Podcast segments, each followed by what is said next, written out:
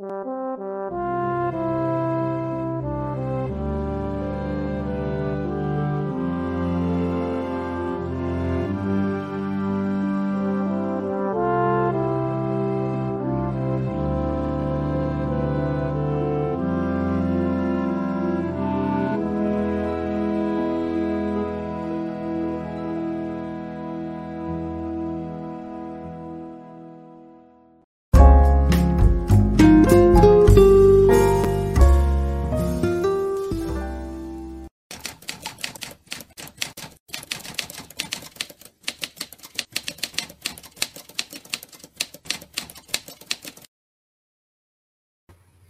Boa noite, pessoal. Bem-vindos a mais Diário da Crise. Hoje, dia 1 de abril de 2022, é, estamos aqui no programa 99, às vésperas do programa número 100. Hoje, com o programa Roda Roda e Não Sai do Lugar, a gente vai fazendo uma análise da, da conjuntura da semana. Né, Bicalho? Bicalho está aqui no back office também. Fazia tempo que a gente não fazia análise da conjuntura. Eu e o Bicalho fizemos aqui, conversamos um pouco antes programa e também durante a semana, e é retornar uma análise conjuntural sem perder de vista as dimensões estruturais. Mas antes disso, antes de falar um pouco do, do programa 100 e do próprio programa agora, a gente tem que dar o nosso boa noite tradicional, né, Bicalho? Enquanto o pessoal está chegando. Então, o pessoal aqui, é, o grande Leimar, dando um abraço aqui para gente, lá de Campina Grande. Não sei se está em Campina Grande ou então em Recife. Ana Maria está aqui também com a gente a Tatiana mandando boa noite para todos e todo, para todos. O Yannick está sempre aqui com a gente também, dando boa noite para todos, para mim, para o Bicalho. Enquanto o pessoal está chegando, a Ana Cristina Fernandes também dando uma boa noite. Né? Então a gente está aqui, o pessoal está chegando. O, o, Manuel de Ribeirão Preto, lá de Ribeirão Preto, está mandando um abraço. Aqui é Rio de Janeiro chovendo. O Edalves está sempre aqui com a gente também, dando boa noite. Enquanto o pessoal está chegando, o Luiz Balneário Camboriú. Caramba, até o programa. Não vou conseguir falar direito até o programa 100, é complicado. Mas vamos lá. Boa noite, Luiz. Forte abraço. É... Oh, o Nico está sempre aqui com a gente. Faz a abertura do. do o SD Studios fez a, o, a abertura da gente, né, né, Bicalho, sobre a animação muito, muito boa. Qualquer coisa a gente bota aqui no intervalo a animação do, do, do diário. Viajante Intergaláctico está sempre aqui com a gente também, né? É, tá sempre, o pessoal que está sempre aqui com a gente, sempre na área, a gente vai discutir a conjuntura atual. O Fábio Bueno, também dando boa noite. Né? O Marcão de Londrina, que está sempre aqui também com a gente, o Capitão Caverna. Né? E tá quase na hora, né? Sancho Bicalho começa a dizer: bora, Dudu, bora começar a trabalhar. É, o Alan Patrick de Natal, sempre aqui na área também. Então tem um pessoal aqui, o Vinícius Serra. Eu vou dando boa noite enquanto o pessoal está chegando. O Arthur lá de Rosário, da Limeira, Minas Gerais. José Staff. Timaia. Pô, deu cortada no cabelo, vou ter que deixar voltar a crescer de novo para parecer mais o Timaia, mas. É, já disseram que eu sou o Timar da economia, eu achei o, o comentário engrandecedor, não vou mentir, não, hein? Gostei bastante. Adorei ser comparado, chamado Timar da economia. O Nero, Neroli Vieira Júnior dando boa noite aqui para gente, né? A Elizabeth Galvão. É, o Cícero Batista, lá de São Luís do Maranhão, também aqui com a gente. Então o pessoal está chegando e a gente vai começar, né, Bicalho? Senão o, o Bicalho vai reclamar. O Renato, lá de Tabuna, Bahia, lá perto onde meus pais moram, que é Ibicuí, bem pertinho. Para Bahia tudo é meio perto, né? São 100 quilômetros de distância, a gente chama perto, mas, mas é isso. É... E é isso. Vamos lá, né, Bicalho? Então, acho que qual é o ponto fundamental? Antes da gente começar a discussão de hoje, tá? Vamos, vamos, vamos dar o like, vamos compartilhar, vamos fazer um engajamento fazendo um de YouTube aqui. Então, marque o um sininho para quem não é ainda inscrito no canal. Mas também deem um like para a gente fazer o engajamento, né? E também compartilhe nas suas redes sociais, Facebook, YouTube e, e, e assim vai. A questão toda que eu quero trazer para vocês hoje, antes da gente discutir, é também a comemoração do diário número 100. Eu e Bicalho, Bicalho vai estar de volta aqui no Diário 100, ele fica enrolando para aparecer, né? É... A questão toda do Diário 100, a gente ficou pensando muito o que, é que a gente ia fazer. A gente não imaginava que a gente chegaria a 100 programas, tá? Diário da Crise 100, né? E, e na verdade, Diário da Crise 100, a gente resolveu compartilhar é, o programa número 100 com vocês, sobretudo os que estão aqui sempre com a gente, nos assistindo. E a gente resolveu trazer vocês aqui para participar do diário. Né? Então, quem tiver interesse, né, manda um e-mail para o canal, tá aí passando aqui embaixo, tá? Né? Canal ielufrj@gmail.com, né? E na verdade pedindo para fazer o diálogo, conversar aqui no diário. Então, a ideia é que a gente vai selecionar as pessoas é, para estar tá aqui com a gente conversando e vocês vão poder falar entre do, um, dois, três minutos o que, que vocês esperam no Brasil, qual é a perspectiva de vocês para frente, como é que vocês enxergam a realidade. A gente vai fazer uma grande mesa redonda, alternando em blocos, né? É, para que vocês estejam aqui também colocando uh, o rosto aqui de vocês para a gente no diário e a gente vai fazer uma conversa, né? Uma conversa ampliada do diário número 100. É uma forma de comemorar junto com vocês, tá? Então a gente resolveu colocar vocês aqui junto da transmissão, né? Com a gente, comigo e com o Micalho. Então acho que esse é é um diário de comemoração e a gente resolveu comemorar com vocês, né? O diário número 100, né? E o Bicalho aparece de novo, o pessoal reclama que o Bicalho não aparece, e no Diário 100 é evidente que ele vai aparecer, e a gente vai fazer uma comemoração na próxima sexta-feira. Tá? Mas vamos lá. E por que esse nome no Diário 99? Né? Roda, roda, roda e não sai do lugar. Algumas das dimensões que a gente vai apresentar aqui, que são fatos e notícias da semana, se vocês voltarem nos diários do mês de novembro do ano passado, né, outubro do ano passado, nós levantamos várias hipóteses lá atrás que estão se confirmando e a gente vai voltar nesses elementos. Né? Mas antes, quais são os principais fatos que marcaram a semana? E foram vários, tá, pessoal? Vários. A semana foi muito agitada. Né? Então, primeiro elemento que eu queria destacar, a nota no Ministério da Defesa, né, o Braga Neto, é, que a gente vai comentar sobre isso, exaltando o golpe militar né, de 64. Né? Observe bem. Essa discussão que está lá atrás, no início do governo Bolsonaro, que muita gente achava que era bravata, ou que muita gente achava que não fazia parte da configuração dos militares, permanece. Isso é mais uma forma, como a gente já usou com esse termo aqui, de balançar as armas durante um período eleitoral. Né? Balançando de novo as armas, dando pressão, colocando todo mundo para ficar tenso. Essa é a prática como boa parte dos militares né, tem feito política né, desde 2017 se antes eles faziam política na caserna, né, a saída deles para a cena política, a forma como eles operam está associada ao quê? A balançar as armas. Mas não só. Isso aí já seria uma discussão enorme.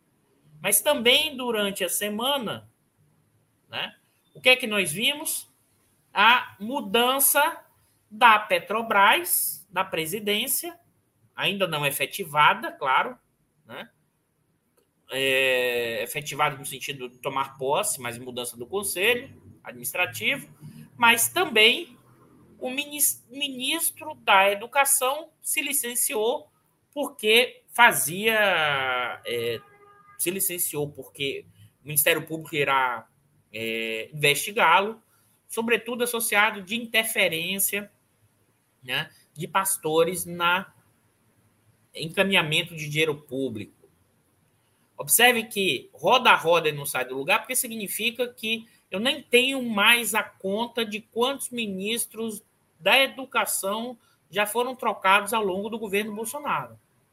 do Weintraub, ao que quase assumiu, mas não assumiu porque mentiu no currículo, né? os mais diversos ministros é, entram e saem de uma forma impressionante. E a discussão da mudança da Petrobras, para quem não é, tem claro isso, o Bolsonaro, o Bolsonaro, desde maio de 2019, tem dito que a, o, os preços dos combustíveis são muito caros, mas pouco tem a ver com a decisão dele, porque tudo depende da Petrobras. Mas lá em março, em maio de 19, 19, tá, pessoal? Há três anos atrás, ele dizia que se tiver de mudar a política de preço para cair da Petrobras para cair o preço de derivados, ele irá fazer. Ou seja, isso há três anos atrás ele já está com essa conversa moda. E quem é né, o novo futuro presidente da Petrobras, Adriano Pires. Depois a gente vai voltar na discussão do Adriano Pires. Mais ainda, nós vamos voltar a analisar os movimentos da cena política, que também foi recheado de informações. Né?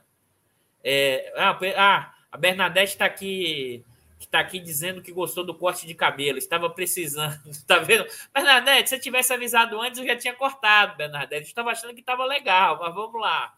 É... A Ana também dizendo, mas é, novo visual. Vamos lá, pessoal, para o pro programa do Diário 100. A questão toda é que a cena política, né? A cena política mostrou coisas é, significativas, mas com efeito efetivo nenhum. Foi muito mais para inglês ver do que efetivamente mudou a lógica mudou as trajetórias da eleição de 2022. O que você teve foi muito fogo de palha. O Moro, né? Aqui tem que fazer o parênteses, tá, pessoal? O pessoal do Podemos pagou a passagem do Moro para ele se, se, filiar à União Brasil, né? É um negócio impressionante. O, o Moro estava recebendo salário pelo Podemos nesse período. Isso expressa muito bem, né? É, o atual ex-candidato a presidente da República, que se filiou à União Brasil. Para quem não sabe, a União Brasil, pessoal, é a junção entre o, o DEM né, e o PSL, tá? o ex-partido do Bolsonaro, o núcleo do Centrão, aquele que o Moro dizia que estava combatendo durante a Lava Jato. Olha, eu costumo dizer o seguinte: esse mundo não dá volta, não. Esse mundo capota três, quatro vezes seguidas. É impressionante. Impressionante. Impressionante. Por outro lado, o Dória foi aquele que foi e desistiu da desistência. Né? É um negócio impressionante. Isso ganha uma repercussão como se o Dória tivesse alguma relevância no cenário eleitoral atual. O Dória tem 2%. O PSDB não tem capacidade nenhuma. O PSDB, o único, único território eleitoral que tem alguma força que o PSDB tem, ainda é em São Paulo, mas o PSDB está implodindo em São Paulo. Mas é claro que ganha notoriedade, terceira via. O Dória ia desistir, mas não desistiu. Ou seja, assim, é um Jânio, é, o que o Jânio Quadros fez, só que o Jânio Quadros era presidente, né? O Dória tentou fazer como se estivesse sendo ungido, não, só mostrou o tamanho, né? Da incapacidade do Dória levar adiante sua candidatura, mas é mais ainda, como o PSDB está completamente esfarelado e ele implodiu naquele evento, que eu gosto de ressaltar aqui, do efeito da crise provocada pelo evento Temer, Joesley e Aécio. Ali implodiu por dentro o PSDB que nunca mais se recuperou. Né? É... Alguém está dizendo aqui, professor Eduardo, acabei de escutar que o Moro não desistiu da candidatura a presidente. Não, pessoal. Ele não desistiu temporariamente, mas o Moro não tem chance nenhuma. A gente pode, eu vou voltar nessa discussão, Danilo. Ele, na verdade, está tentando fazer um acordão, mas o Moro não tem chance nenhuma de, de se de eleger. Eu vou voltar nesse ponto que é a hipótese que nós levantamos lá ainda em novembro, quando o Moro se lançou candidato e muita gente achava que o Moro ia decolar, que o Moro ia ganhar popularidade, tá? E O outro elemento, essa análise da cena política, eu vou apresentar aqui alguns dados da última pesquisa eleitoral Datafolha, mas indo em profundidade nos dados da pesquisa, olhando o que está configurado hoje na eleição brasileira. É uma eleição que tem um recorte de classe, tem um recorte de sexo, tem um recorte de cor e tem um recorte em parte territorial. Né? É, é impressionante como os dados da pesquisa Datafolha mostram os cruzos dessas dimensões, né? e como essas dimensões estão muito bem definidas eleitoralmente na sociedade brasileira. É impressionante e como isso tem a ver com os interesses, né? os interesses da população brasileira, dos mais pobres, das camadas sociais médias né? e do andar de cima. É impressionante como isso, nesse momento, está muito claro em termos do desejo e da lógica das candidaturas. Né? Então, é isso que a gente vai apresentar, e eu achei que ia ser rápido, a gente ainda está na apresentação, ou seja, a gente rodou, rodou, rodou e não saiu do lugar. Os militares fazendo ameaça né? e exaltando o 64, a Petrobras tocando de presidente, né? Criando fato, dizendo que vai talvez mexer na, reduzir o preço dos combustíveis, mas provavelmente não vai, e continua nessa trajetória de privatização de ativos, né? A cena política continua a terceira via tentando criar fatos, tá? Para ganhar voto, que não tem, né? O Bicário está falando sobre isso, né, Bicário? O, o, o fato é, não, temos que. A terceira via pensa assim, não, temos que lançar um candidato que tem pouca rejeição. Claro, ninguém conhece. E se isso fosse, tivesse um potencial de alavancar voto, né? E vou mostrar que isso é bem difícil de acontecer, né? E a questão eleitoral com os dois candidatos, e isso a gente já tinha falado aqui há bastante tempo. Muita gente achava que Bolsonaro ia desmanchar ou que Lula ia ganhar no primeiro turno. A gente já tinha alertado isso há bastante tempo, que esses dois candidatos estão consolidados. Isso a gente está falando em outubro. Se vocês quiserem, eu volto lá no diário. No diário, eu não lembro o número, Bicalho, é a Economia Política da, das Pesquisas Eleitorais, acho que foi em novembro, é, que a gente está dizendo o seguinte: o Bolsonaro e o Lula são candidatos consolidados, são, o Bolsonaro tem um piso alto, né? E o Bolsonaro, inclusive, eu vou comentar sobre isso, com a sair, se o Moro realmente sair, ele tende a aumentar os votos dele, porque os votos do Moro vão para o Bolsonaro em sua grande maioria. Né? E acho muito difícil, não, não acho que o Lula ganhará no primeiro turno, e a eleição do segundo turno será uma eleição apertada. Não será tão fácil assim, porque na hora H você tem uma articulação que está longe dessa discussão do que é um antipetismo ou não. Isso eu acho que ah, se ainda alguém está preso nessa lógica, é uma parte muito pequena da chamada classe média brasileira, né?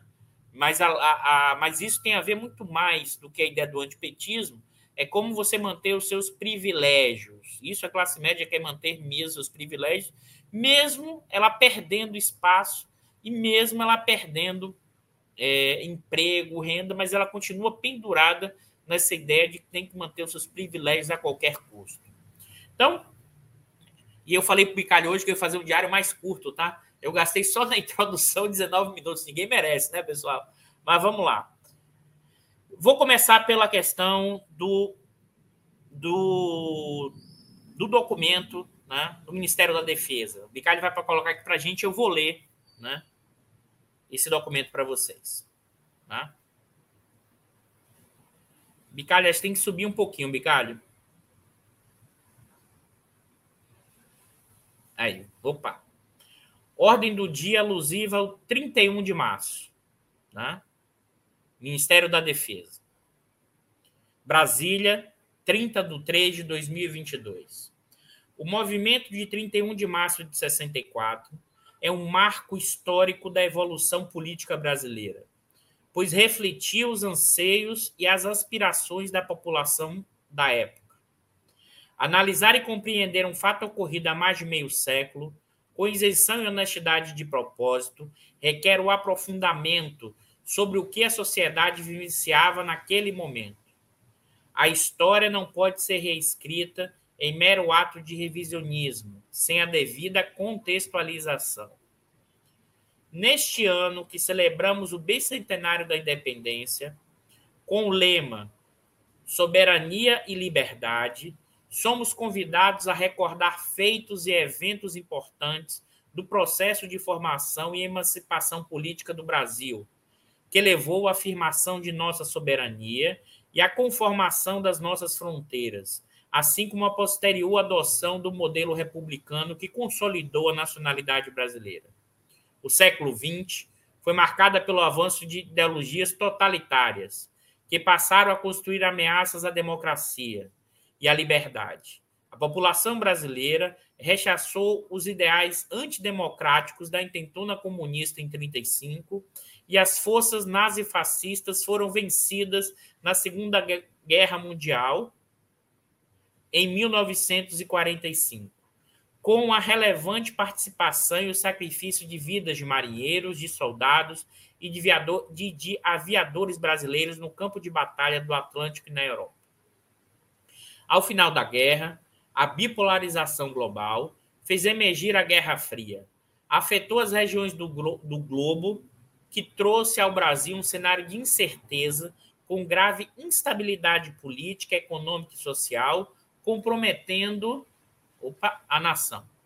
Em março de 64, as famílias, as igrejas, os empresários, os políticos, a imprensa, a Ordem dos Advogados do Brasil, as Forças Armadas e a sociedade em geral, em geral, aliaram-se, reagiram e mobilizaram-se nas ruas para restabelecer a ordem e para impedir um regime que um regime totalitário fosse implementado no Brasil por grupos que propagavam promessas falaciosas que depois fracassou em várias partes do mundo. Tudo isso pode ser provocado pelo registro dos principais veículos de comunicação do período. Nos anos seguintes ao 31 de março de 64, a sociedade brasileira conduziu um período de estabilização, de segurança, de crescimento econômico e de amadurecimento político, que resultou no restabelecimento da paz no país, no fortalecimento da democracia, na ascensão do Brasil do concerto das nações e a aprovação da anistia ampla, geral e restrita pelo Congresso Nacional. As instituições também se fortaleceram e as Forças Armadas acompanharam essa evolução, mantendo-se à altura e a estatura geopolítica do país e observando estritamente o regramento constitucional na defesa da nação e do serviço ao seu verdadeiro soberano, o povo brasileiro. 58 anos passados, cabe-nos reconhecer o papel desempenhado por civis e por militares que nos deixaram um legado de paz, liberdade e democracia, valores estes inegociáveis, cuja preservação demanda de todos os brasileiros o eterno compromisso com a lei, com a estabilidade institucional e com a vontade popular. Deixa eu sair aqui da tela cheia. Deixa eu voltar aqui para. É, é, na verdade, né, pessoal? Eu vou fazer uma síntese de novo, porque assim já fez alguns diários, vários diários, comentando sobre a questão militar. E, e roda, roda e não sai do lugar. Tudo ficou explícito. Aquilo que a gente já discutia lá atrás, primeiro, observe bem isso. Primeiro, né? O, a reatualização do medo da intentona comunista então, o fantasma da intentona comunista ronda os quartéis, até hoje, até hoje, com o chamado marxismo cultural. A diferença é que agora os marxistas culturais resolveram tirar as armas e resolveram fazer a doutrinação ideológica. Mas os marxistas culturais não são apenas a esquerda estrito senso. Está associada ao quê? as pessoas que estão mudando os valores das famílias, que tem que ser mantido numa lógica ocidental, tá? é, ocidental cristã, né? Ou seja, é, a esquerda, mas também os movimentos LGBTs, mas também os movimentos é, negro, mas também os movimentos como a Globo, né? que mostram é, beijo né? LGBT ou homossexual na televisão, também corrompe a família. Isso está levando os valores para esse pessoal. Só que esse pessoal acredita? Isso eu já falei aqui milhares de vezes, já escrevi alguns artigos sobre isso. Significa o seguinte: né? Tudo que está mudando os valores da família ocidental, cristã, judaica, é marxismo cultural. Por quê? Porque está criando um senso comum modificado. Esse senso comum modificado, isso é implementado, jogado na cabeça das pessoas, pelos chamados intelectuais orgânicos, ou seja, pelos pensadores, pela universidade. Por isso que os militares de hoje, diferente dos militares dos anos 70, né? dos anos 70, inclusive, criaram a pós-graduação no Brasil. Tinham preocupação com a universidade. Hoje, não. Na cabeça deles, a universidade está dominada por marxistas culturais. Eu costumo dizer o seguinte: a gente mal, mal, enquanto professor, consegue botar nossos estudantes para estudarem, para fazer a prova, né? E o pessoal acha que é, nós estamos criando o senso comum modificado, colocando bactéria na cabeça das pessoas e que as pessoas estão sendo dominadas pelo marxismo cultural. É assim, o pior é que isso não é novidade. Os nossos militares se dizem nacionalistas, mas eles copiam o Olavo de Carvalho. Não é o Olavo de Carvalho, pessoal, o falecido Olavo de Carvalho. Na verdade, eles copiam a extrema-direita norte-americana dos anos 80 que tem como um braço os palham conserve. Mas o Vilas Boas também fala essa discussão do política, falava uma discussão do politicamente correto durante 2017, 18, e fala, e o sinônimo é politicamente correto é igual marxismo cultural. E eles reatualizaram, eles reatualizaram o perigo comunista da intentona, né? o comunismo de 64, que tem todo debate se tinha força ou não para isso, até concordo com a nota quando ela diz que o golpe de 64 é um golpe empresarial militar. Como o Dreyfus deixou muito claro, claro no seu livro sobre essa discussão, o René Dreyfus. É sim um golpe empresarial militar. Não foram só os militares que deram um golpe em 64. Também foram os empresários do setor produtivo e dos empresários também dos meios de comunicação. Isso eu concordo. Sim, o golpe foi dado nesse conjunto.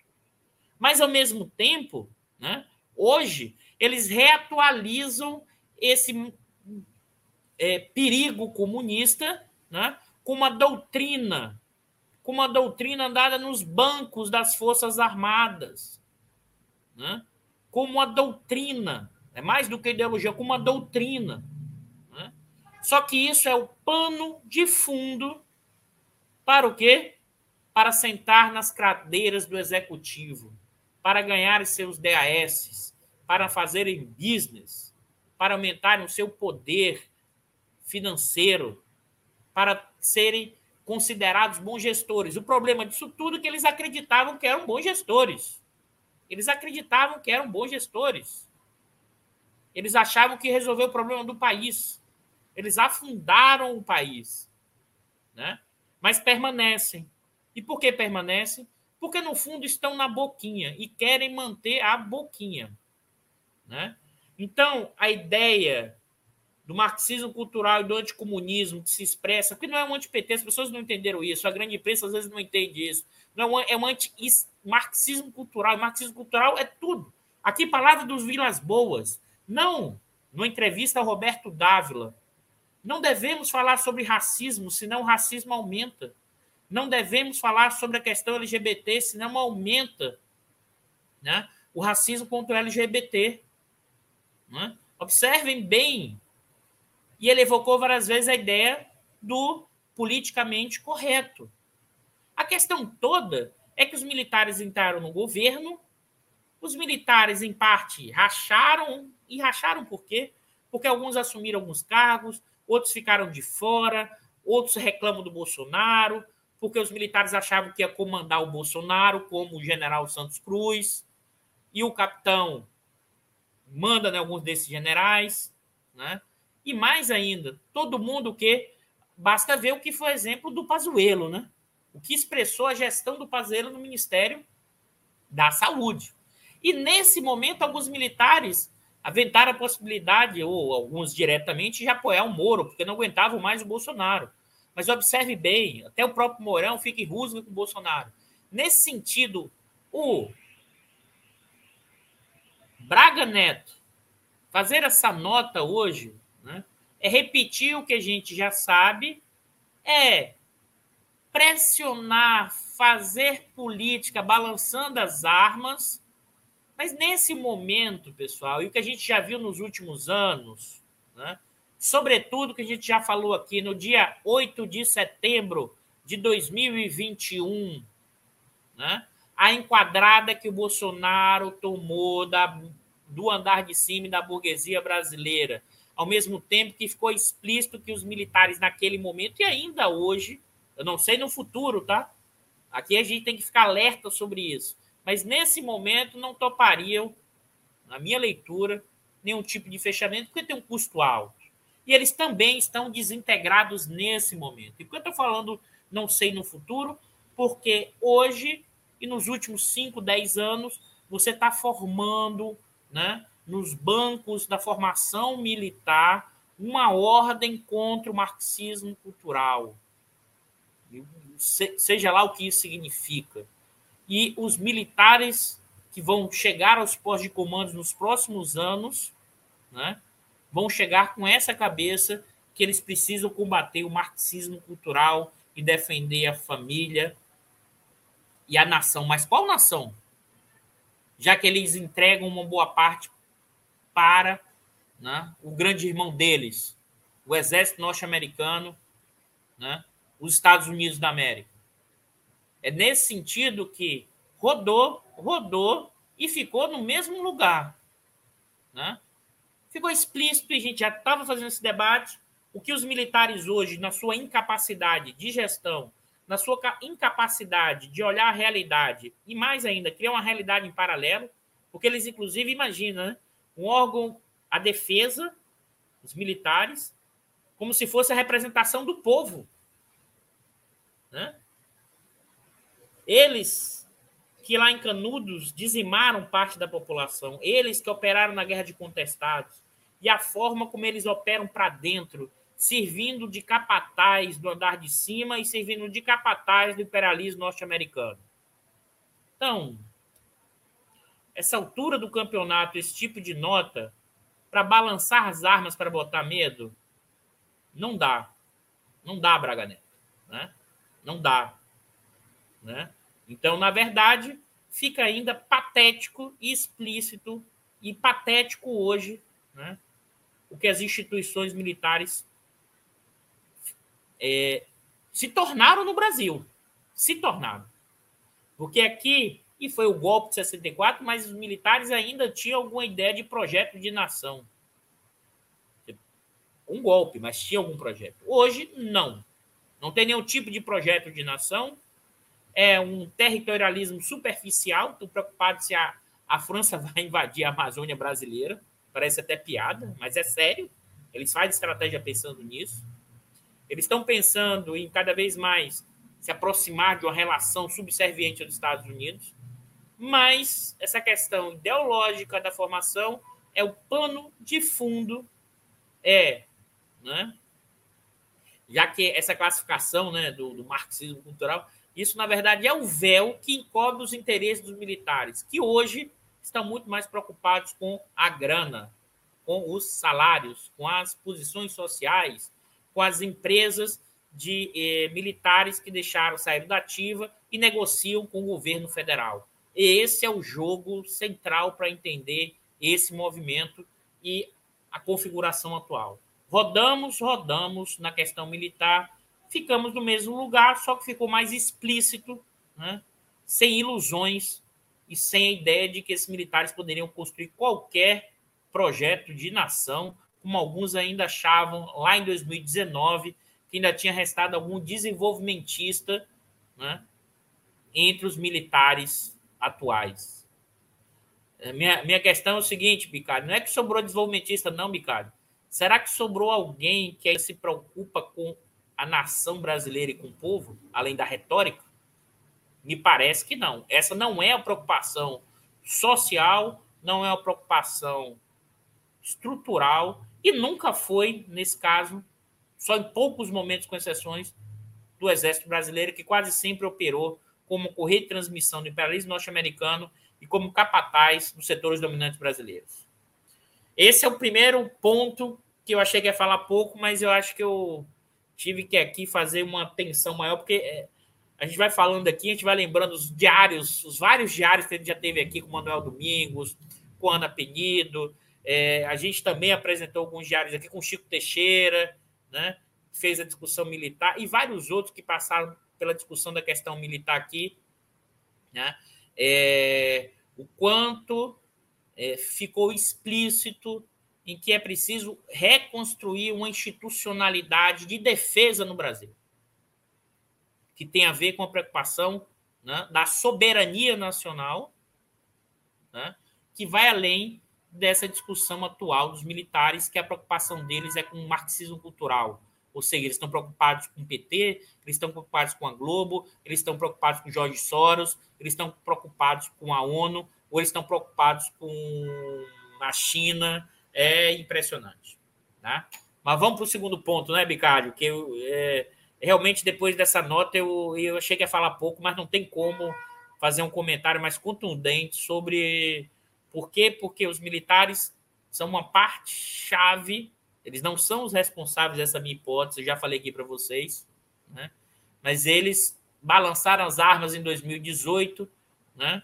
O Vilas Boas surfou, viu a onda, surfou, tocou o terror, tocou medo para botar o seu candidato na presidência da República como o próprio Bolsonaro disse na saída do Bolsonaro, é, eu te devo muito e ninguém nunca vai saber porque eu te devo. Alguma coisa desse tipo na transmissão de posse. E Bolsonaro, presidente da República. Outro ponto, e a gente vai agora entrar, né, Bicalho, que roda roda no site do lugar, parece que é brincadeira. Eu vou falar agora sobre a Petrobras, né? E especificamente sobre o, o novo o futuro novo presidente indicado do Bolsonaro, né? Como eu falei para vocês, né? Desde maio de 2019, o Bolsonaro tem reclamado do, nas lives no, no aumento de preço né, da Petrobras. E o Bolsonaro sempre diz o seguinte: eu não mando em nada, né, e quem manda é a Petrobras. Primeiro que essa desculpa mais esfarrapada do mundo, tá? Por quê? Quem define a política de preço da Petrobras, para quem não sabe, deixa eu ver esse documentozinho está aqui, está aqui. Quem define pelo estatuto da empresa, não vou lembrar agora aqui o número do estatuto, é a diretoria executiva. Os preços de uma empresa, mesmo de economia mista, é determinado pela diretoria executiva não é nem pelo CE, é pela diretoria executiva. Porque o preço é formado, você coloca o preço que você quiser, né? Desde que, e aqui é importante para quem está nos assistindo, mesmo sendo uma empresa estatal, como ela é regida pelas leis da, S, da leis de empresa SA, por ser uma empresa de capital aberto e ter acionista minoritário, ela não poderia botar um preço que destrói o valor da empresa. Depois eu posso voltar sobre isso. A gente pode comentar um pouquinho sobre isso. Ele não pode botar um preço que seja desvantajoso para os acionistas minoritários, dada a lei das SAs. O gestor poderia ter um impacto sobre isso em termos de processo. Né? Esse é um ponto importante, porque existe sim margem de manobra jurídica, depois a gente vai falar até da parte econômica, mas da jurídica que permite sim, né? Na verdade, juridicamente, você pode mudar o preço que você quiser. Pode, é uma empresa SA, pode botar o preço que ela quiser. O gestor tem dificuldade se você destruir o valor da empresa. Depois eu vou voltar nesse conceito. Mas a questão toda se coloca né, é que nós estamos vivendo, sobretudo desde 2016, em outubro de 2016, né, um aumento significativo do preço dos derivados. Né? É, só para vocês terem uma ideia, e por que eu estou citando outubro de 16? Foi quando a implement... foi durante a implementação da política de preços de derivados da Petrobras centrada na política de paridade de importação. O que é, que é isso? Hoje a Petrobras vende nas suas refinarias diesel, gasolina, querosene de aviação, gás de cozinha, como se ela não produzisse nada no Brasil, como se ela importasse tudo. Como é que esse preço é formado? Pega o preço da gasolina no Golfo do México, coloca a variação cambial, os custos de transporte, o frete, que é o frete, o seguro da carga, né? o, é, o transbordo, o lucro da importação, e isso é formado o preço da Petrobras. Isso é a PPI. O que significa dizer que a Petrobras cobra o máximo do preço possível, dada a concorrência. É o preço teto. A Petrobras cobra aí o preço máximo. E o que significa dizer que ela tende a aumentar suas margens de lucro adotando esse tipo de política de preços. Tá? Por outro lado, o que é que isso gera? Isso tende a gerar, dados movimentos de oscilações internacionais, porque o setor de petróleo é marcado por essas enormes oscilações, muita volatilidade e uma tendência de aumento de preços, dada essa nova política. Só para vocês terem uma ideia, tá? É, só para vocês terem uma ideia, em 2018, ou oh, desculpa, pessoal, em 2021, a inflação IPCA foi de 10%. Só que a gasolina, aqui eu estou falando ainda do consumidor, tá? Não é na refinaria, não. Na bomba. A gasolina na bomba aumentou 47%. O diesel para o consumidor aumentou 46%. O óleo lubrificante, 18%. O botijão, 36%. Para vocês terem ideia, né? Só para vocês terem ideia, é, só para vocês terem ideia, esses derivados de forma direta geraram uma inflação de 38, participaram com a inflação em 38%. E aqui não tem nem o efeito indireto, porque na hora que aumenta o diesel, aumenta o custo de transporte. E o, com o aumento do custo de transporte, isso vai ser repassado totalmente ou parcialmente para o preço final de outras mercadorias. Então tem o efeito direto de 38%, mas tem o efeito indireto.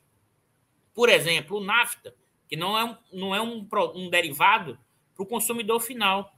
Mas o NAFTA também aumentou fortemente nas refinarias, o que implica que isso aumentou custos na indústria petroquímica, isso aumentou custos de tintura, verniz, tintas, que rebate. Só para você ter ideia, o preço do transporte de aplicativo aumentou 17% em 2021. Um dos principais custos para o motorista do aplicativo é a gasolina. Tá? Então, observe bem: tem o um efeito direto e o um efeito indireto. Né? A questão toda que se coloca é o seguinte: que que explica esse aumento dos preços? Né? Claramente a atual política de preços.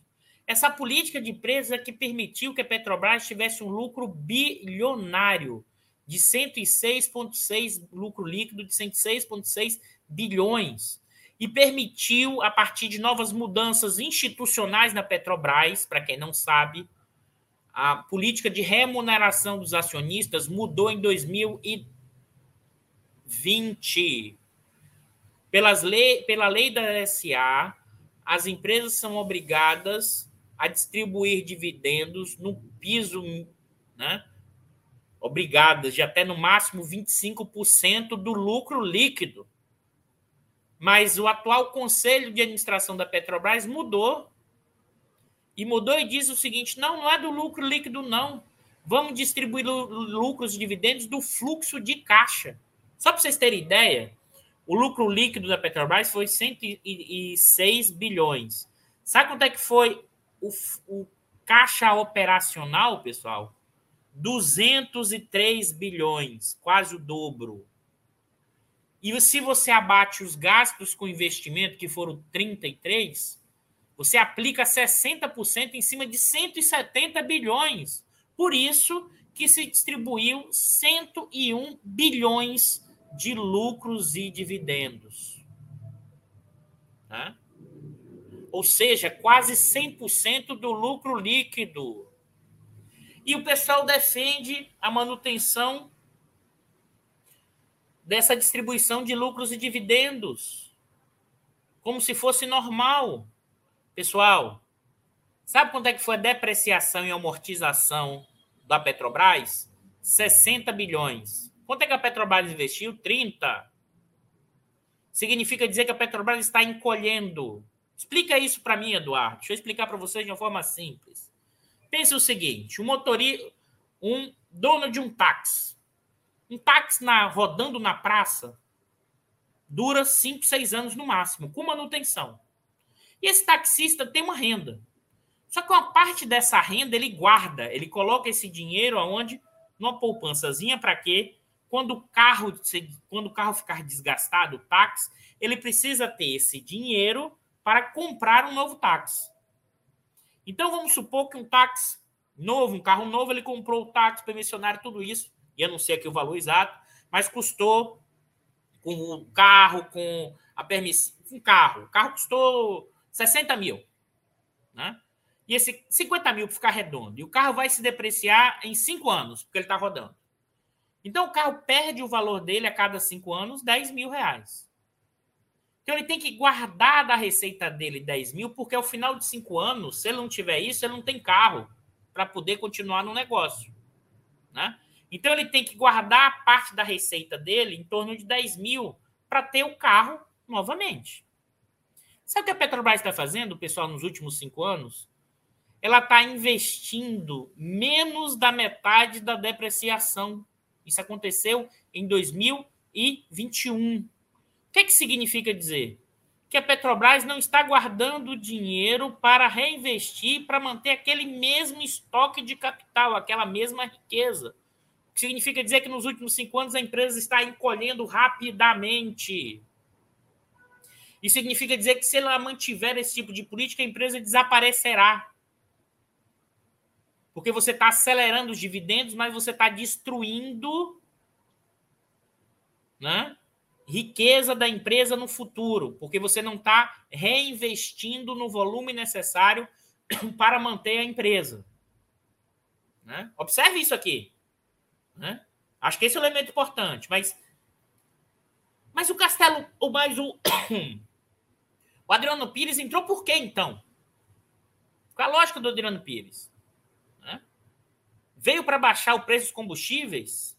Veio para para aplicar o fundo, né? Porque o Bolsonaro precisava de um fato, um factoide, né? É, para justificar o aumento dos preços? Né? Primeiro ponto, que eu acho fundamental. O Adriano Pires, e aí para quem não conhece, vou compartilhar aqui para vocês a matéria do The Intercept, né? Adriano Pires, novo presidente da Petrobras, lobista em pele de especialista. Matéria da Nayara Felizardo. Desce um, um pouquinho, Ricardo, só para ler um pedacinho da matéria. Aqui. Opa. Queridinhos da imprensa, queridinho da imprensa, o economista Adriano Pires é a principal fonte para assuntos relacionados ao setor energético. Ele dá entrevistas há duas décadas para os principais veículos de imprensa e tem coluna fixa no Estadão e no Poder 360 além de escrever esporadicamente para outros jornais e sites especializados.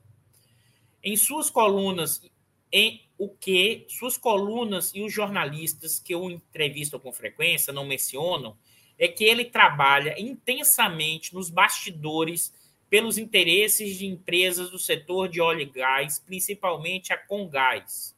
Ou seja, é um lobista que, quando veste a roupa de especialista, advoga publicamente em benefício próprio. Né?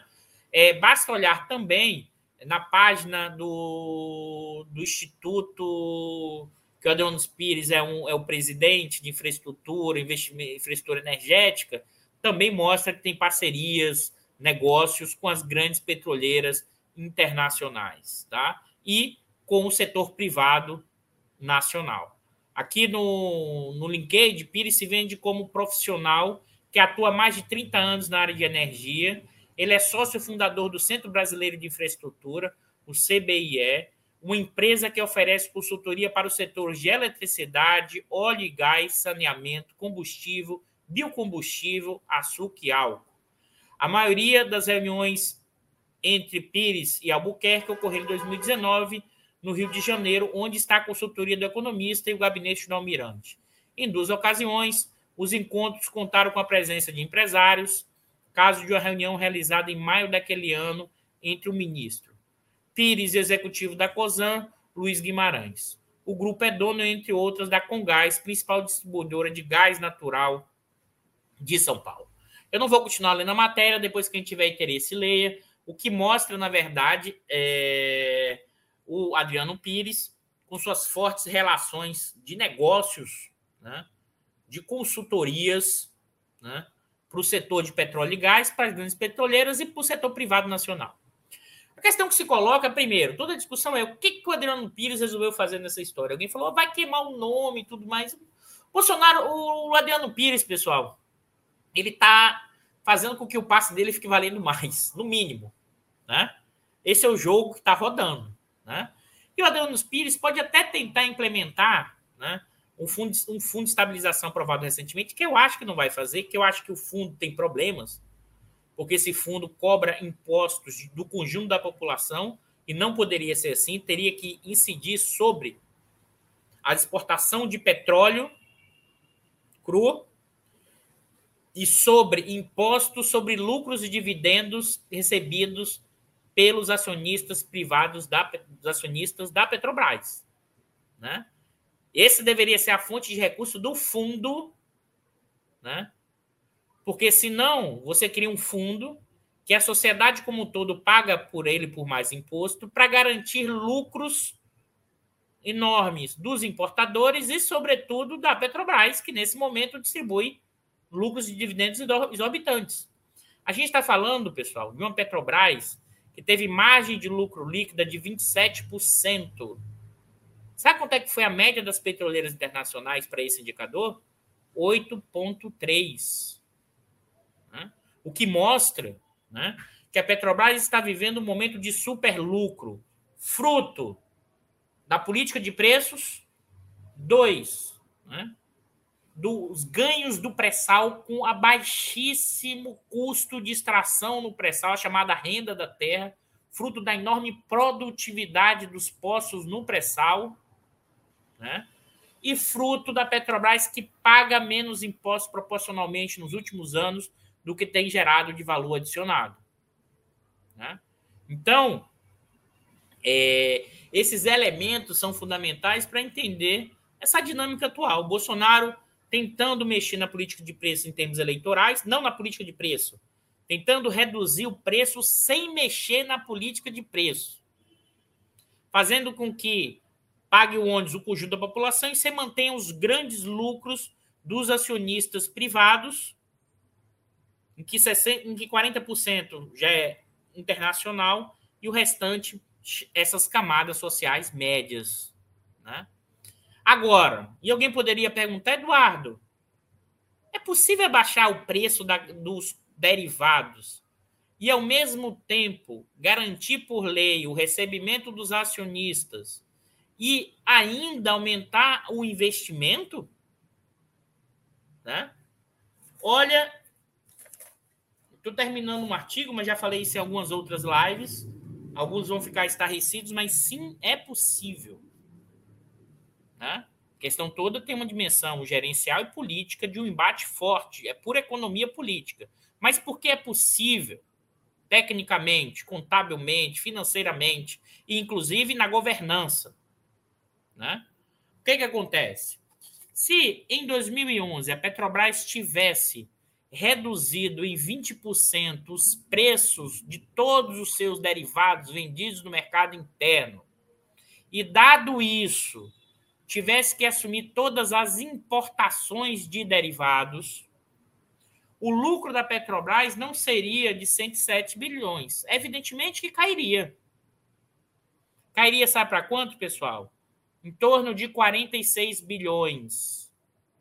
Você vai dizer, isso é muito ou é pouco?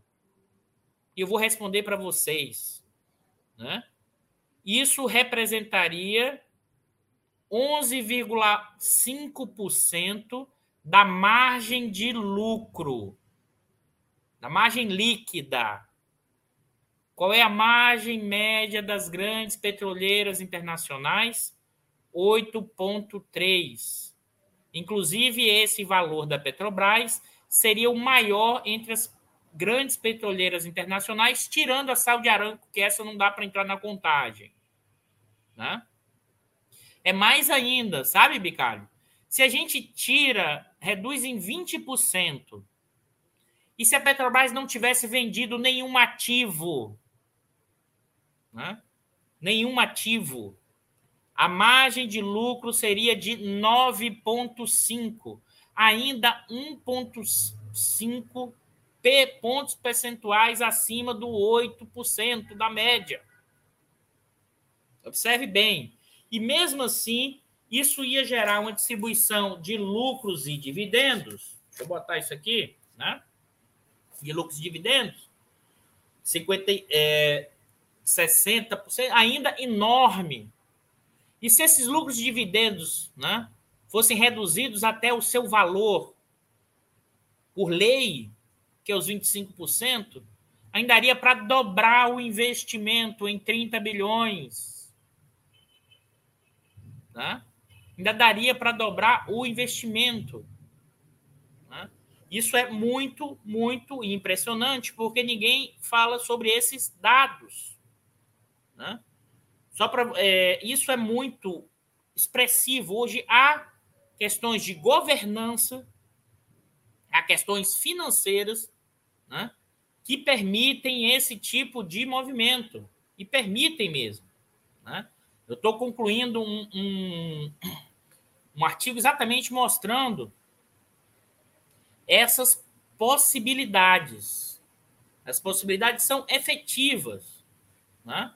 Agora, a questão toda que se coloca é o seguinte, e mais ainda, tá, pessoal? A regra, a regra atual da, da distribuição de lucros e dividendos, ela foi. Isso é feito pelo Conselho de Administração e sabe quem escolhe o conselho de administração? O majoritário escolhe a maioria do conselho de administração. Foi o Bolsonaro que escolheu o conselho de administração. Foi o Bolsonaro que escolheu o presidente da Petrobras. O presidente da Petrobras tem sim, vamos lá, tem sim, a possibilidade de mudar a política de preços. É possível reduzir os preços? Sim. Distribuir dividendos? Sim, segundo a lei. Mas ainda é mais, Bicalho. Alguém poderia dizer que isso poderia ser uma gestão temerária que estaria destruindo o valor. Se você pega nesses 20% a menos e olha o retorno sobre o investimento total, é em torno, é em torno de 11%. E sabe o que é o custo de oportunidade da Petrobras, que é o WACC? Foi o ano passado 7,8, o que significa dizer que se a rentabilidade de todo o capital empregado em relação ao custo de oportunidade total do negócio, não é só do empréstimo, não, do capital próprio é maior, significa que a empresa está gerando valor. Não tem por que acionista reclamar da gestão da empresa. Não existe dispositivo legal que classifique isso como uma gestão temerária. Então tem uma questão de possibilidade, sim, financeira, possibilidade de gestão e de governança que é possível. Mas por que o Bolsonaro não faz? Porque o Bolsonaro é um garganteiro e ele precisa do apoio do andar de cima e da burguesia, das camadas sociais médias que estão ganhando dinheiro no mercado acionário da, com, a, com a Petrobras. Né? E isso não é à toa, sabe? Quem está nos assistindo bicalho, porque as pesquisas eleitorais mostram exatamente quem vota no Bolsonaro. Quem é que vota no Bolsonaro? Predominantemente as camadas sociais médias e os ricos, os empresários. Por isso que você tem uma convergência, né?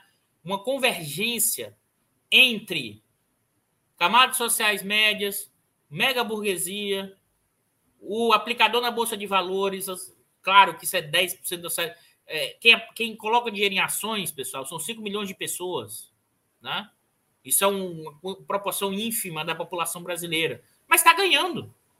E eles estão defendendo os interesses deles, eles estão certos em defender os interesses deles.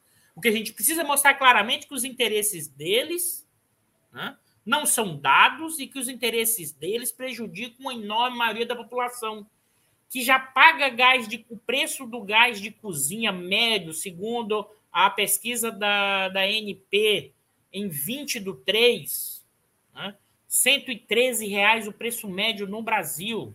Isso é quase 9% do salário mínimo, sendo que metade da população brasileira ganha no máximo per capita um salário mínimo. As pessoas estão consumindo lenha, cozinhando com álcool etílico, com acidentes, com queimadura e mais ainda, não está tendo acesso né, ao a, a, a, acesso a uma fonte energética básica da chamada segunda do século XX, que é o gás de cozinha para cozinhar. E está aumentando o consumo de lenha.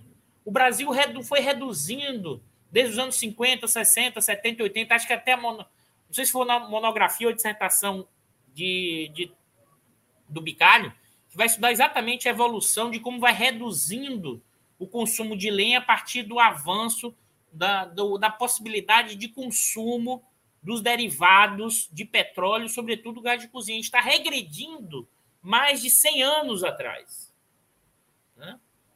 com esse movimento atual. Mas e por que o Bolsonaro não vai mexer na política de preço? Porque o Bolsonaro é a expressão da burguesia brasileira e ele é alinhado com a burguesia brasileira e ele tomou o pito no dia 8 de setembro.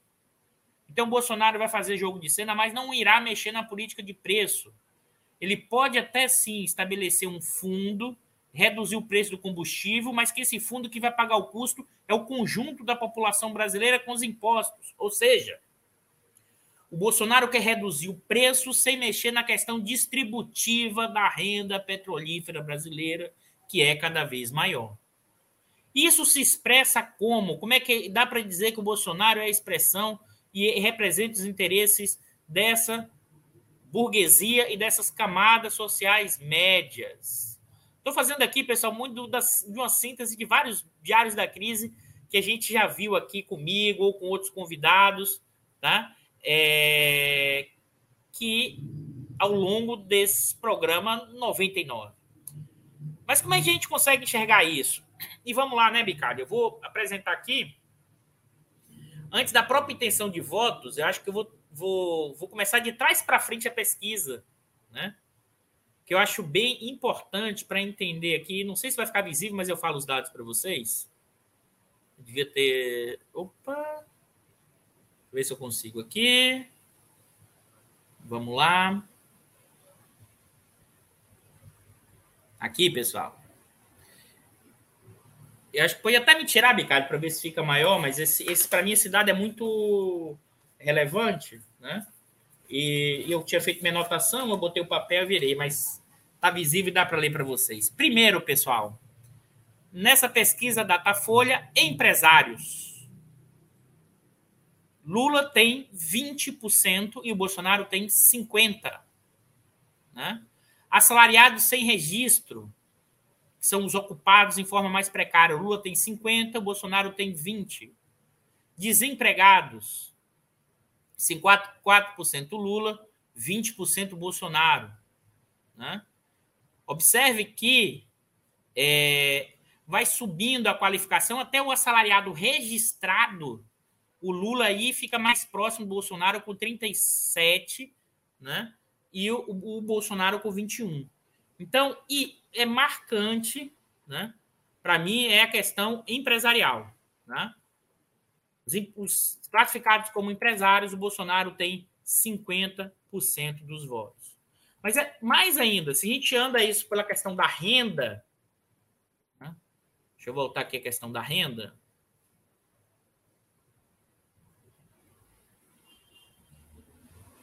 Opa, cadê? Aqui. Até dois salários mínimos. O Lula tem 51%, o Bolsonaro tem 19%. Entre dois e cinco salários mínimos, o Lula tem 36%, o Bolsonaro tem 33%. Entre 5 e 10 salários mínimos, o Lula tem 27% e o Bolsonaro tem 38%. Entre acima de 10 salários mínimos, o Lula tem 29%, né? e o Bolsonaro tem 30 e 9. Deixa eu até sair, deixa eu voltar aqui um pouquinho para a tela cheia. Remover aqui temporariamente, depois eu volto com essa com pesquisa. Eu queria reforçar isso aqui para vocês. E o que, que eu estou querendo reforçar com isso? Né? Entre 5 e 10 e acima de 10 são as camadas sociais médias.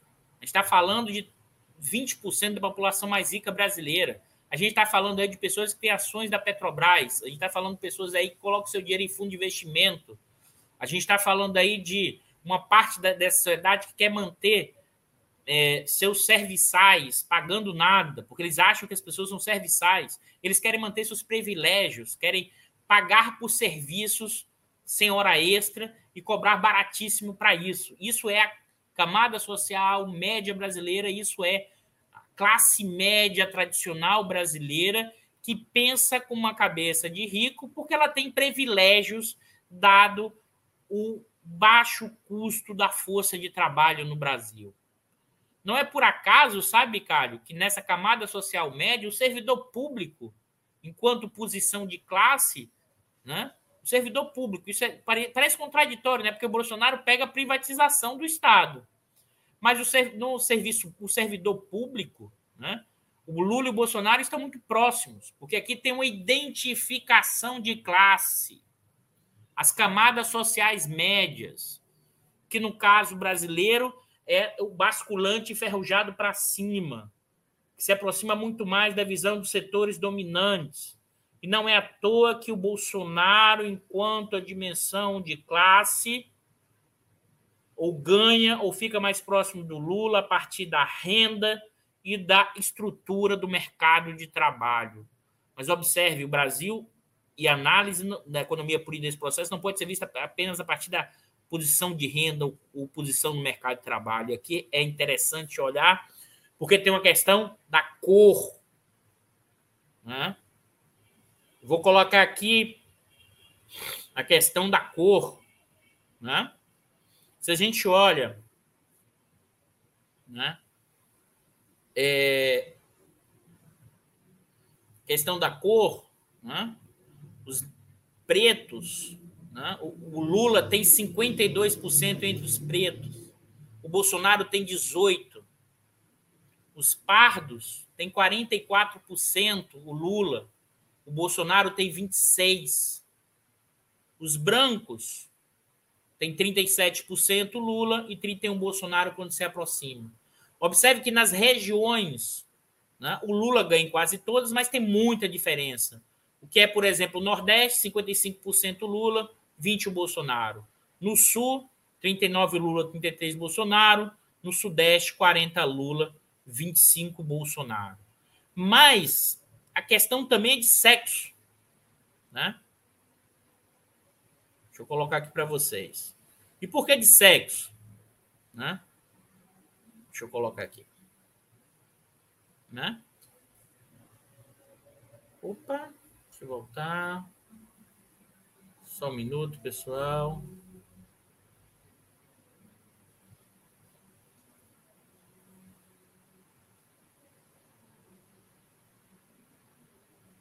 Mais um pouquinho. Aqui, ó. Questão de sexo, Né? O Lula tem 43% das intenções do voto. E ele tem 46% no sexo feminino. Né? E o Bolsonaro tem 21% no sexo feminino. O Bolsonaro, o Lula, no sexo masculino, 40%. E o Bolsonaro, 32%. Né? E, e, lembrando que nessa última pesquisa o Lula teve 43 e o Bolsonaro 26. Antes de entrar na evolução, na questão da cena política na questão eleitoral, eu quero tratar essa pesquisa, como a gente já tratou em outras, de forma mais estrutural. Né? Deixa eu tirar aqui. Por que de forma mais estrutural? Né? Por que de forma mais estrutural? Porque claramente a população brasileira, em quase todo o seu conjunto, está votando com seus interesses. Acho que nunca teve uma eleição tão definida a partir dos interesses. A eleição. Não estou dizendo aqui o que, que vai ser implementado depois, mas a partir dos seus interesses. Né? Ou na proposta dos candidatos, ou dos dois candidatos no, que já foram. Um é presidente, já foi presidente, o outro é atual presidente. Tá? E o que eles fizeram na gestão deles. Isso é muito marcante. Tá? E por que eu estou falando isso? Porque, na verdade, estruturalmente, hoje, o voto do Lula é dos mais pobres, com menor escolaridade, porque, inclusive, no nível universitário, o Bolsonaro ganha. Universitários brasileiros votam no Bolsonaro, porque a maioria dos universitários são dessa camada social média, tem exceções, mas é só a grande maioria. Então, Lula tem um voto das mulheres, tem um voto dos pretos e pardos. Por outro lado, Bolsonaro tem um voto dos empresários, tem um voto de boa parte dos servidores públicos, das camadas sociais médias, quem ganham acima de cinco salários mínimos, quem é empresário. Né? Sobretudo no sul do país. Né? Essa eleição nunca ficou tão explícito como se dá as estruturas de, de classe, de raça né? e de sexo no país. Né? E também cruzando a questão religiosa, que eu não apontei aqui, mas na questão religiosa, o Bolsonaro ganha entre os evangélicos. Mas porque isso tem a ver com corte entre dois e cinco salários mínimos. Mas observe bem o que o Bolsonaro falou na hebraica, ainda na campanha eleitoral aqui no Rio de Janeiro, sobre os negros. E os negros não estão votando no Bolsonaro. Fala que o Bolsonaro, como o Bolsonaro trata os pobres. Os pobres não estão votando no Bolsonaro. Quem vota no Bolsonaro hoje são os empresários e as camadas sociais médias. As eleições. Né, as, as, as, as pesquisas são relativamente confiáveis, né, Se a gente entrar nessa discussão de que nada é confiável, a gente não consegue ter um parâmetro e um padrão. Então, por exemplo, eu não acho que o Ibope queira privilegiar o Lula. Né? Eu não tenho dúvida nenhuma disso. Se eles pudessem, eles fariam jogar muito para baixo para evitar o voto. Então, tem alguns padrões mínimos né, que eh, ainda se mantêm. Então, esse é um argumento que eu, eu entendo, né? Eu, tenho, eu entendo que tem problemas metodológicos, mas você mostra as tendências. Isso é datafolha, isso. Você tem uma tendência. Você pode trabalhar na margem, jogando para margem, mas você tem tendência. Né? E eu não tenho dúvida nenhuma que essa pesquisa expressa o que está acontecendo nesse momento no Brasil. Tá? A população mais pobre hoje vota no Lula e os candidatos estão consolidados. Consolidados. O voto no Lula, quase 80%, 78% vai votar no Lula de qualquer forma, como no Bolsonaro. Né? Isso tudo para mostrar a conexão entre, primeiro, o que é a lógica da defesa da política de preço da Petrobras. Quem que defende a política de preço da Petrobras? Essas camadas sociais médias e esse andar de cima que está ganhando muito, bilhões. E eles votam no Bolsonaro.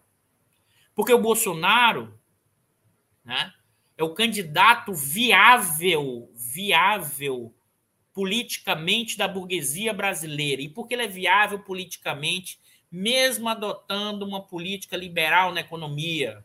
Essa altura do campeonato, o pessoal ainda diz que o Bolsonaro não é liberal na economia, né?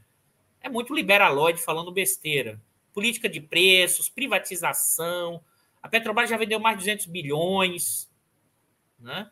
Vendeu ativos dos mais diversos. Aí tem liberalóide dizendo, ah, e ele não vendeu o quanto ele prometeu.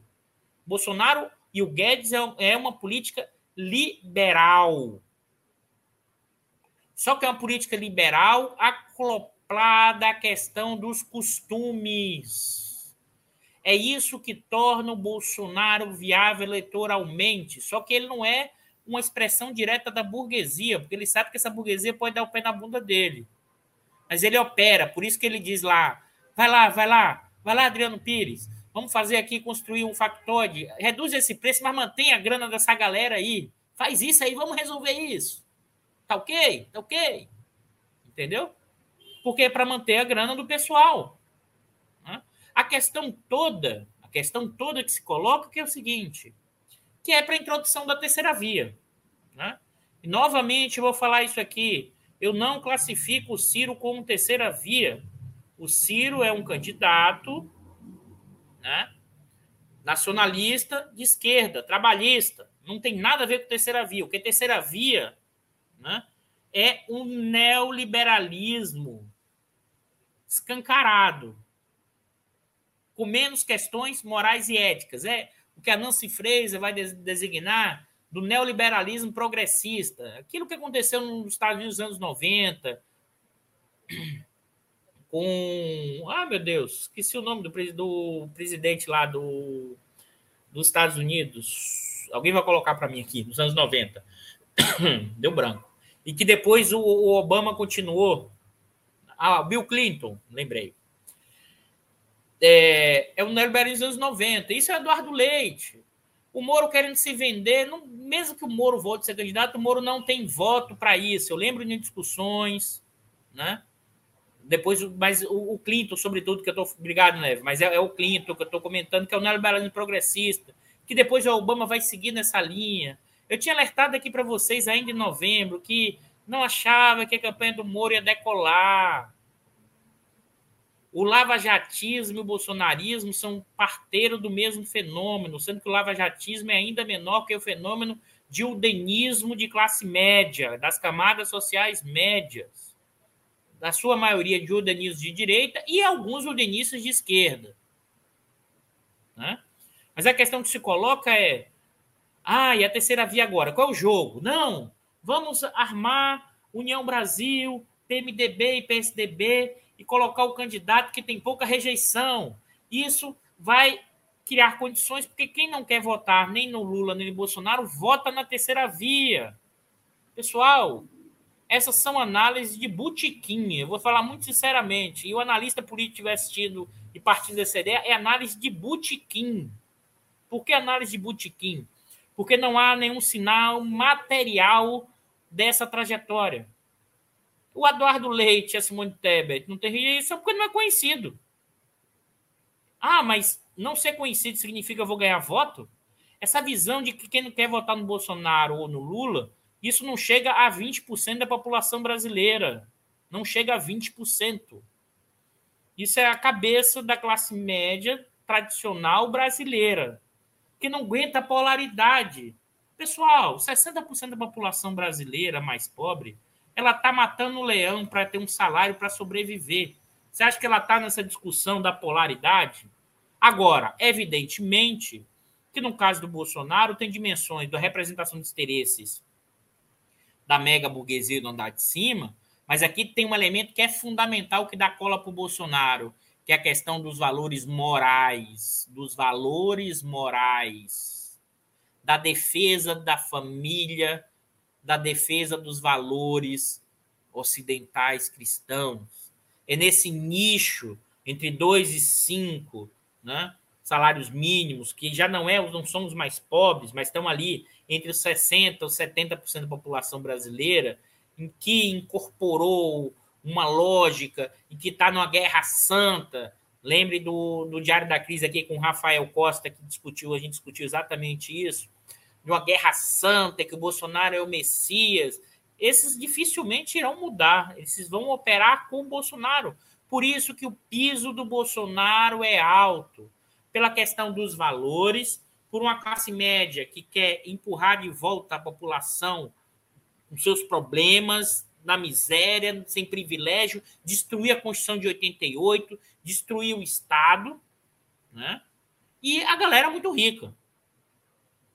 Né? E nesse quadro da questão moral, né, entra ainda a questão religiosa, mas entra, né, por exemplo, toda a discussão do politicamente correto que se alia com os militares e assim, não, não vamos discutir a questão racial no Brasil. Então, os brancos que ganham mais do sul do país vão falar: não, para que discutir? Nós, nós sempre fomos um país harmonioso, nós nunca tivemos conflitos ou tensões da nossa formação histórica. Nós somos encontro do Rio Caudaloso Branco com os afluentes do Rio Negro ou dos indígenas. Uma... Parece piada, mas é essa é uma questão. É a manutenção dos privilégios. Da mesma forma que os militares operam com a ideia de uma ordem pensada com marxismo cultural, uma outra parte aqui de, se encontra, tem um cruzo, um cruzo entre militares, um cruzo entre bolsonarismo, encontro entre é, determinados valores religiosos, que eles estão numa guerra santa contra os marxistas culturais, aqueles que vão destruir a família. É nesse encontro, e não é por acaso, né, que a notinha né, do ministro da Defesa, Braga Neto, ele faz esse cruzo, ele está dizendo assim: olha, olha o perigo comunista, família, empresários, venham para o meu lado. O Braga Neto está fazendo política, além de tudo, pessoal. Né? Fazendo política. E ainda dizendo para os militares que fizeram uma revolução, mas que na verdade deram um golpe. Observe isso. Observe essas conexões. Né? são fundamentais para entender o que a gente está acontecendo. E aí fica um não disse, não me disse, nesse contexto atual, né, em que o Dória, que tem 2%, não tem capacidade de transferência do, de voto nenhuma, ganha uma mídia enorme porque ele disse que ia desistir de ser presidente depois, na sua briga pessoal com o Eduardo Leite, né? Que o Eduardo Leite perde a prévia e não aceita a prévia, parece aqueles meninos é, é, chorões falam assim: não, não, eu fiz a prévia, mas não vale, não vale porque agora a gente não está mais nesse jogo, a gente está em outro jogo, aquilo não valeu. Né? Mas é claro, né? Quem ó, apoiou o Bolsonaro em 18 como Eduardo Leite, quem apoiou o golpe de 16, né? Agora está dando um contragolpe no Dória, que também apoiou o golpe. Né? Por outro lado, o Moro recebendo salário do Podemos, vai para a União Brasil, achando que vai construir, né? Construir o, uma, uma lógica de, de, de esquerda. Olha, tá vendo que ato Fábio? Construir uma lógica de terceira via que vai ter votos para a questão da anti, é, dessa coisa um, um contra o outro.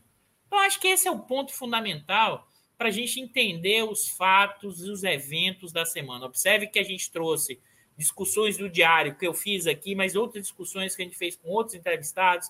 Eu tentei pegar a análise da conjuntura, que é roda a roda e não sai do lugar. E nós rodamos, rodamos e não sai do lugar. A diferença é que agora, o que antes era hipótese, né, Bicalho? Aquilo que a gente levantava lá atrás, e ainda com certo cuidado, um certo receio, uma preocupação, o caminhar da história né, tem mostrado que a questão toda passa por uma luta de classes na configuração brasileira, que esse andar de cima quer manter a qualquer custo os seus lucros extraordinários.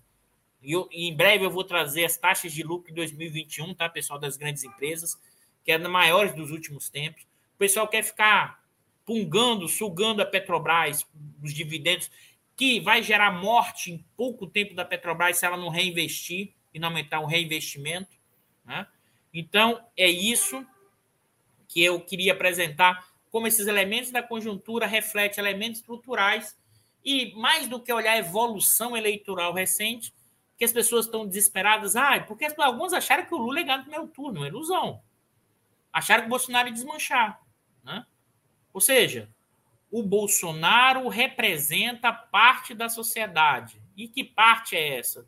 Os mais ricos, o andar de cima, e uma parte pela questão moral, numa cruzada contra uma guerra santa, contra os marxistas culturais, contra questões dos valores, e querem retornar a um passado utópico, alguns deles, inclusive, de um Brasil durante o Segundo Império, porque ali não tinha problema nenhum, só tinha escravidão, né?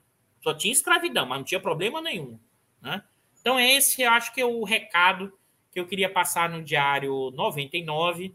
E a gente vai para o Diário 100. Novamente convido, o Bicalho está botando aqui, ó, o, passando para vocês, para participar da mesa do Diário número 100. Envie o um e-mail para o canal do IEL, FRJ, Gmail, e a gente vai depois mandar o link. Aqueles que participam aqui sempre com a gente, estão sempre nesse debate. A gente vai trazer para que vocês compartilhem com a gente, comemorar esse diário número 100, que a gente, né, Bicalho, tinha a mínima ideia que ia conseguir toda sexta, quase toda sexta, poucas vezes falhando, é, trazer elementos, pelo menos da minha leitura, com dados, informações, estatísticas, indo além do senso comum, indo além de uma visão dos meus desejos, mas tentando entender a realidade com materialismo histórico, tá? Já que a gente é classificado mesmo, qualquer universitário é classificado como marxista cultural, eu pelo menos vou fechar o diário de hoje dizendo utilizando o velho método do barbudo, do materialismo histórico, olhando a questão das classes, sem perder de vista a dimensão racial, sobretudo na questão brasileira, sem perder de vista a questão de gênero, os instrumentos de dominação, a relação entre Estado e classes sociais, e a questão do próprio imperialismo e da forma das relações internacionais, aquilo que a gente discutiu nos últimos diários, olhando a guerra com Daniel Barreiros, com Manuel Domingos, e como isso pode afetar, inclusive, a nossa trajetória recente. É um pouco isso que eu queria é, fechar o diário por aqui e agradecer a presença de vocês aqui no Diário 99. Eu estou feliz por esse Diário 99 e feliz também de encontrar vocês aqui na telinha, no número 100, na próxima sexta-feira. Tá ok, pessoal? Realmente muito obrigado. E seguimos. E, ah, não pode esquecer. Abarquem o sininho, deem um like, compartilhem, porque eu acho que a gente trouxe algumas discussões da conjuntura, trazendo elementos estruturais, saindo da discussão de bastidor, da fofoquinha de jornal, né?